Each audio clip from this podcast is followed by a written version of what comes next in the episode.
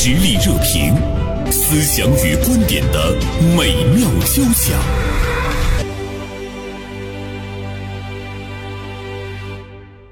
呃，今天呢，做客我们直播间的是大连晚报名笔视线今天的执笔人王军辉。呃，军辉呢，今天的文章呃比较打动我，题目呢是“先投入后幸福”。嗯嗯呃，看似一个非常简单的道理，其实不是一件特别容易的事情。其实呢，嗯，它是一个特别大的一个课题。嗯，军辉在这个文章中讲了两个故事啊，是北京青年报的。其实我们细细的去品味，它可能会触动我们一些什么，是吧？嗯那先给我们讲第一个故事。啊，第一个故事是一个呃九五后的一个女孩儿做的这个职业就是叫拆解装裱师。拆解好多人的这个旧的一个物件，做成了一个就是那个装置艺术的一个作品。他入这个行有四年的一个时间，然后这四年里边，呃，他就是呃拆解了好多特别有故事的一些物件，比如说这获奖的手术刀、长辈的遗物，还有就是作为定情信物的手表和戒指等等。特别打动我的地方是，他这个四年的时间里边，在和这些旧物接触的过程中，包括和旧物主人的接触过程里边，他有很多的一个收获和得到。比如说，他学会了倾听。他说，有的时候倾听对对方有很大的一个帮助，有的时候它是一种获得。听这些故事的时候，他觉得是对他生活的一个点醒。我可能要珍惜我，呃的当下，珍惜我和呃周围人的一种情感。然后有的时候，他可能是收获的是一种成就感。当别人那么信任他，然后把这个物件交给他的时候，他觉得是一种特别沉甸甸的、温暖的一个感觉。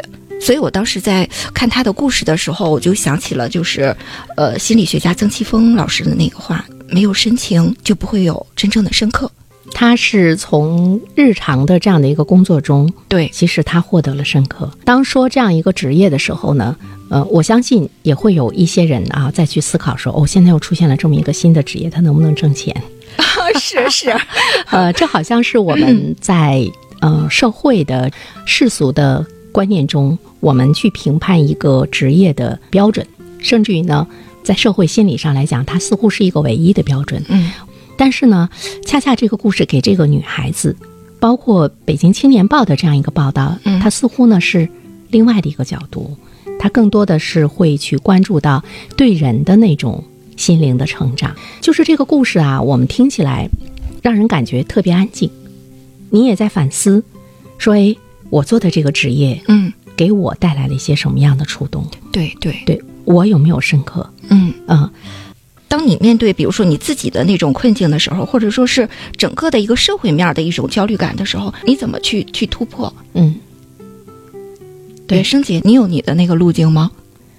嗯，我觉得我现在嗯似乎是找到了一点点这样的路径。嗯嗯，我似乎有的时候觉得，哎，如果我年轻的时候我就能够找到这个路径的话，嗯可能我这一生会更好一些 啊，比现在会更好一些。嗯但是呢，我又回头想，我特别能够理解说，为什么你看了那么多的书，而你始终不幸福、不成功？嗯，它真正的问题是在于实践。我们会知行合一。知行合一。对，有的时候我们会成为一个智障。就是知识的知，障碍的障，会成为一个知障。在家里就随手翻那个蒋勋的一本书，叫《生活实讲》。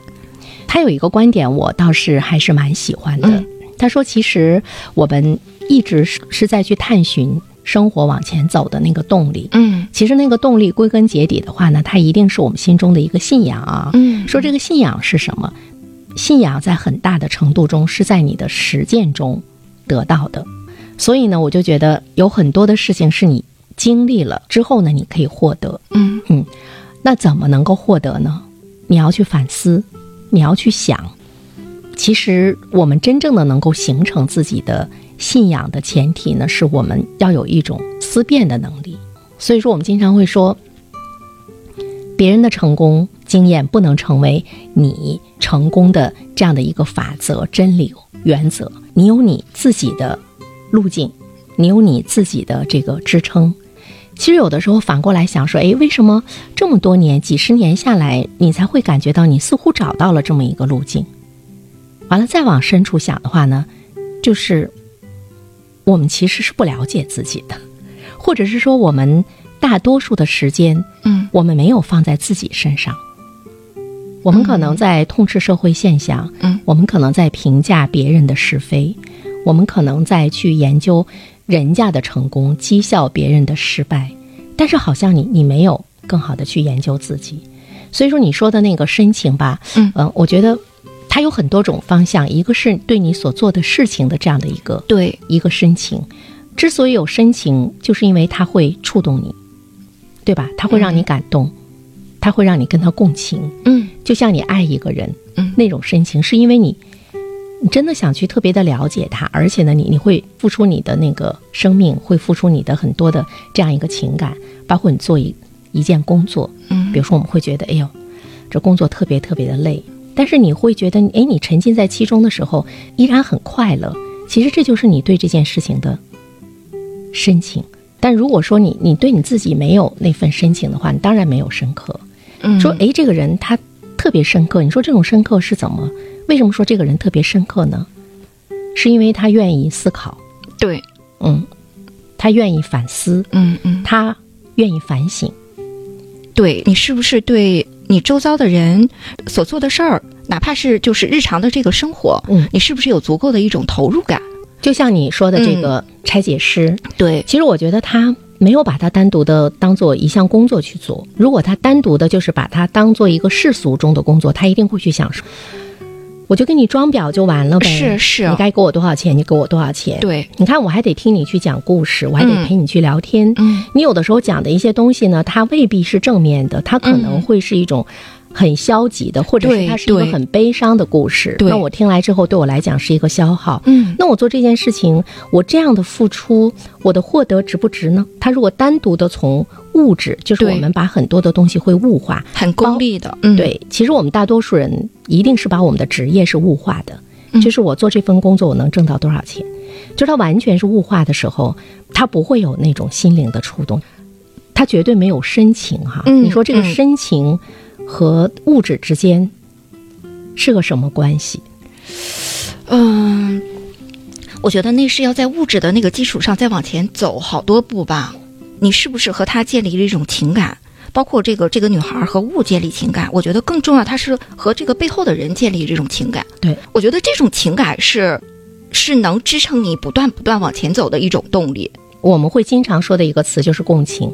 共情它绝对不是你跟他共同去感受。嗯我觉得共情更深刻的说呢，就是你真正的把你当成了他，你才会有那份深情。所以说你说的这第一个故事，这个装裱师，嗯我觉得他就是被每一个人的故事所触动，他经历了他们很多的这样一个人生的经历，他会感觉到对他的那种打动，对完了他才会真正的特别喜欢他这个职业。嗯嗯因为喜欢，他才能够做出和别人不一样的。就同样是装裱师，嗯，可能做出来的东西是不一样的，对对，包括一些细节的体现。嗯这恐怕就是我们怎么样去面对你的一份一份职业和你的一份喜欢。有的时候，你真的做了一个你很喜欢的事情，你如果没有那种深情的话，其实你未必能够把它做好。它仅仅是喜欢而已，它不能够支撑你特别长久的走下去啊。我们再来说第二个故事。嗯，第二个故事是一个呃云南大学的一个老师，然后他是也是一个民族纪录片的一个导演，叫陈学礼。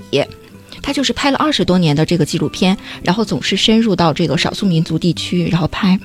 其实他最开始拍的时候，其实有猎奇的一个东西，比如说他拍小脚奶奶，他可能就把镜头对准了这个小脚。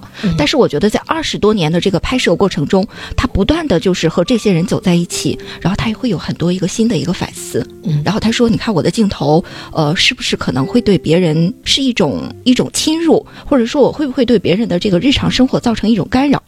然后我觉得他最棒的一个反思，他就说：“呃，他在这个拍摄的时候，他说这二十年是一条自我教育的之路。”你说，我觉得人可能能有这样的一个反思，我觉得特别特别棒。然后他也引用了木心的一句话，然后他说：“木心就是这个作家木心说，文学艺术有什么用呢？他说写着写着会慢慢变好的。”然后这个导演他后来就是说，他也是最近几年，他感觉当他自己融入在里边，然后真的就会感同身受，和大家在一起，然后尊重大家的时候，他说：“我拍着拍着，我觉得我也变得好起来。”我其实我觉得后边这句话是特别特别动人的。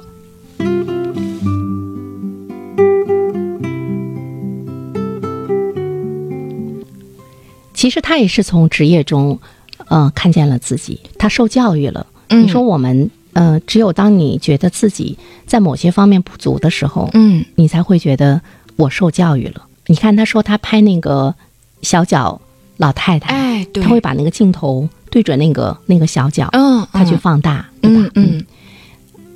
呃，其实我觉得这个老人家，他的身上一定有更多的丰富的经历，嗯，呃有对对。更多丰富的人生，对，哪怕他的微笑，嗯。哪怕他的一句话，嗯其实都会给我们很多的感悟。是，但是呢，我们会去寻求他和别人的一种最大的不同，就是那双脚。嗯，嗯当我们把摄像头面对着那个脚，不断的去放大，嗯让他去谈小脚给你的生活带来的意义，甚至于去痛斥那个社会给女性带来的那种束缚的时候，嗯，我们是有一种歧视的。对他带着一种很标签化或者说是很猎奇的一种，这种歧视一旦产生，其实你看不到别人身上的别的那种光芒。嗯就像我们对女性的评价，我们经常会用是否漂亮来评价一个女性。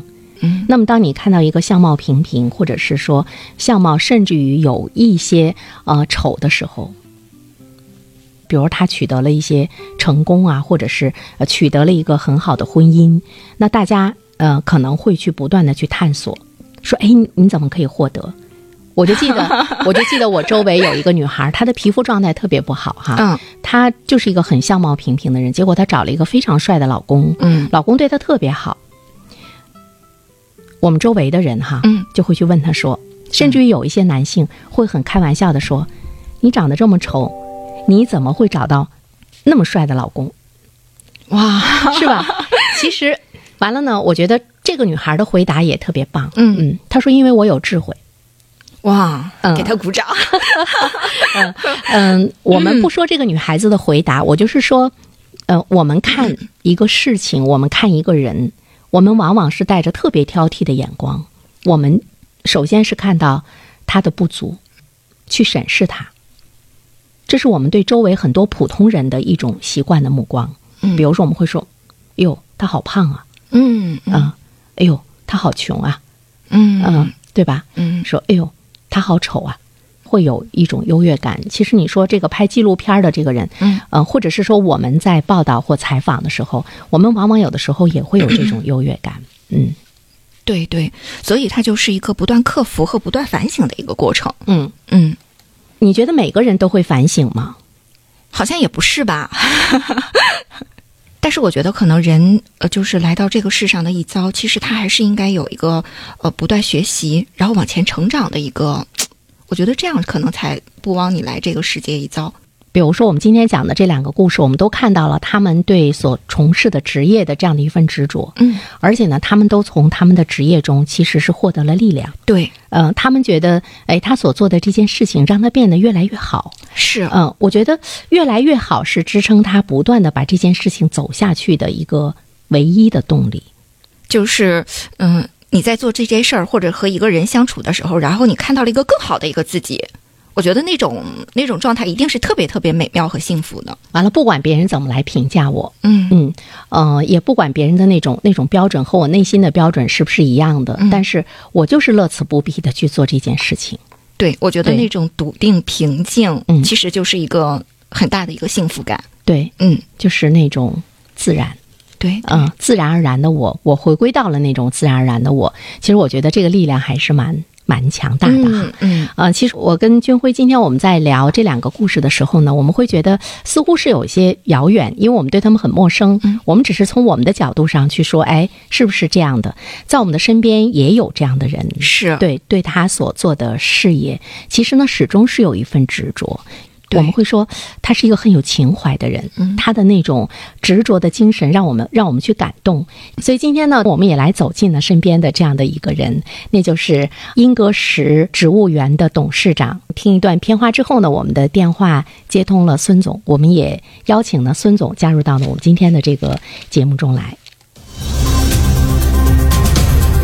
以独特的观察视角，发现时代的蓬勃力量。以敏锐的内心感知，寻找我们的精神家园。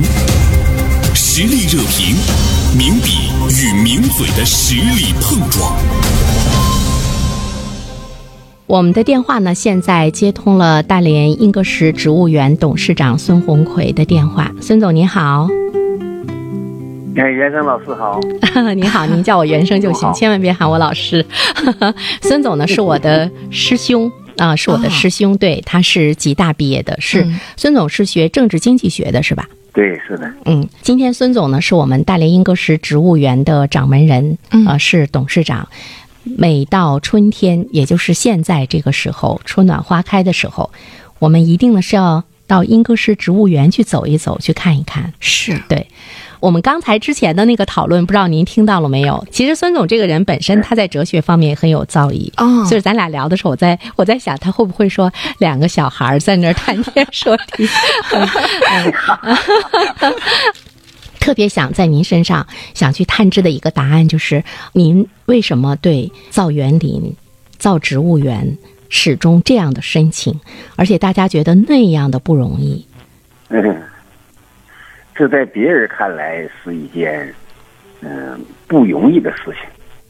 其实，当你嗯、坚持做下去的话，你又发现它是一件比较容易的事情，比你今天干这个，明天干那个，后天干那个，天天忙啊，忙的不知所措，其实呃，使人感到更舒服。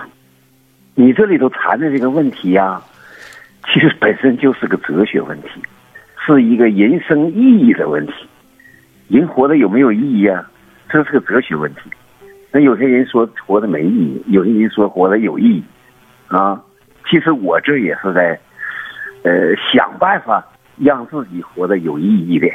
嗯 想办法让自己活得有意义啊！您哎，继续说，对，嗯想办法让自己活得有意义一点。嗯有意义，有了追求，有了追求，好像就有了寄托吧？啊，你你这就、呃活起来，感觉到就有滋有味儿了，是不是这样呢？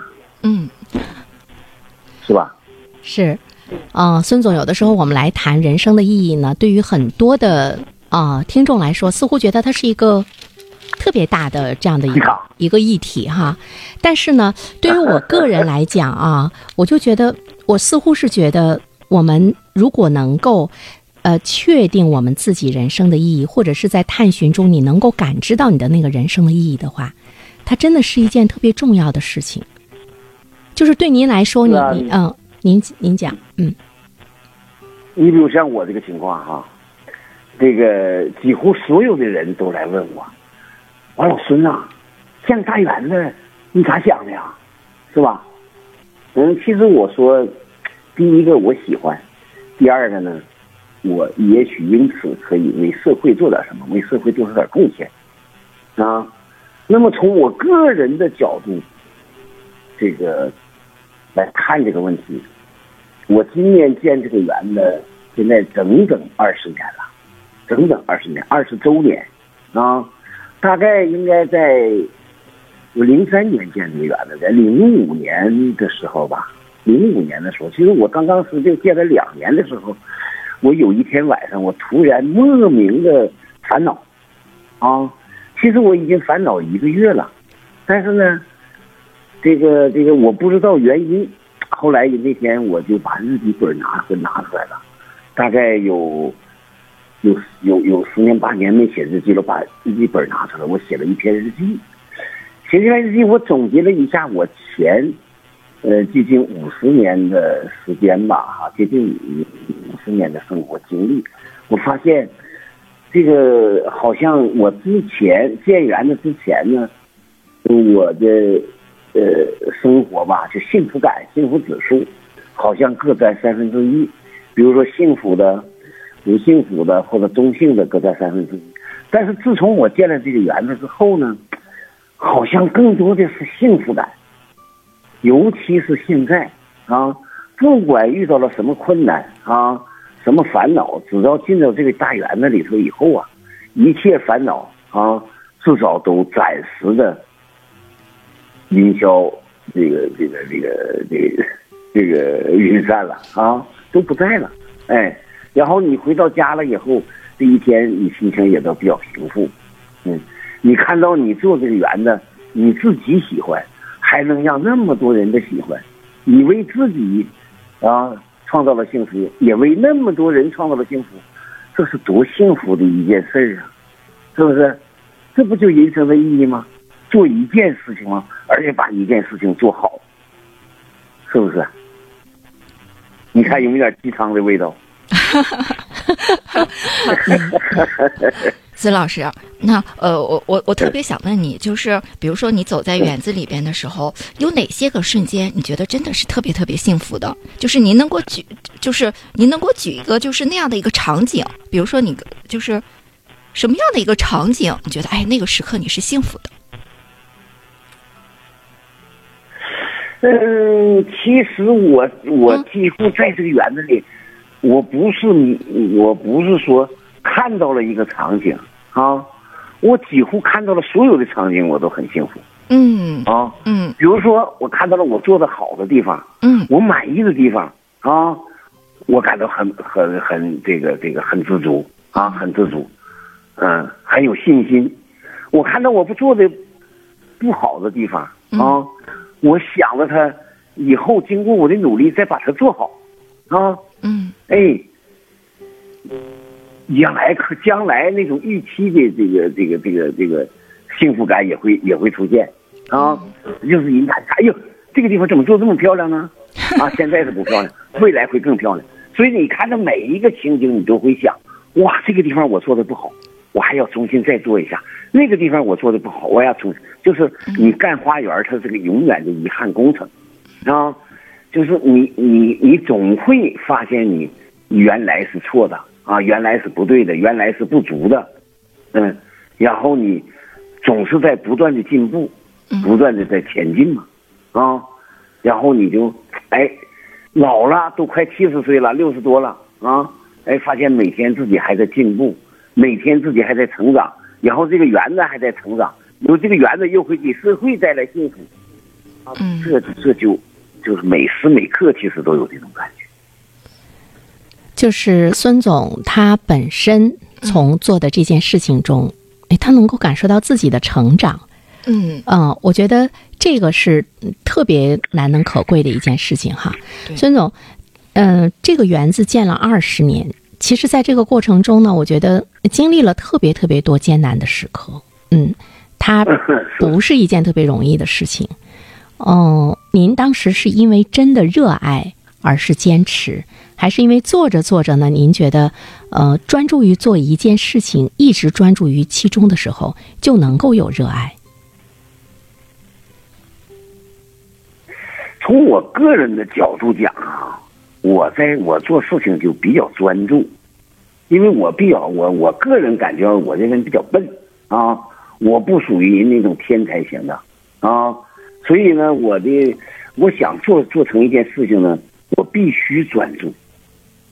嗯，所以我呃开始的时候我就不是喜欢花园，我做植物园的时候，我真的不知道什么叫植物园。我都没去过植物园，大连南山植物园那，其实它就叫个植物园，这不是植物园啊。呃，那个那个世界著名的植物园和中国一个比较好的植物园，我都没有去过。但是我看了一些介绍，我我就开始喜欢了。那么，我在这个我为什么开始喜欢他呢？是因为我小的时候我在一个小县城长大，我特别喜欢绿色。喜欢山林，喜欢大山，嗯，然后我就想建植物园肯定好啊啊，所以我就这么坚持，呃，一直这么做下来了。嗯，孙总，这一辈子也没做特别多的事情，但我觉得已经是非常难得。嗯嗯嗯，其实这个园子始终它没有给你带来特别大的那种经济获得，对吧？甚至于我们经过了过去三年的这个特殊时期，嗯、嗯其实也是面临着那种生死的那种边缘吧。对于一个园子来说，哈，但是今年我们依然看到了您园子里面即将会到来的那种繁花似锦啊，那种盛那种盛开，嗯，所以这种艰难的时刻的那种度过，对您来讲最重要的似乎不是物质啊，也不是那种成就，嗯嗯，对，他其实是这样，就是我们经常的呀。可能嗯比较世俗的来看待，呃一些问题，是吧？呃人呢，其实他这个追求，不管是对，不仅是对物质的追求，很多事儿达到了一定层次以后，他是对精神的追求。那么我建园呢，其实我是在做精神的追求，而不是在物质的追求。说我建建一个植物园，我在这里头想赚钱，那太。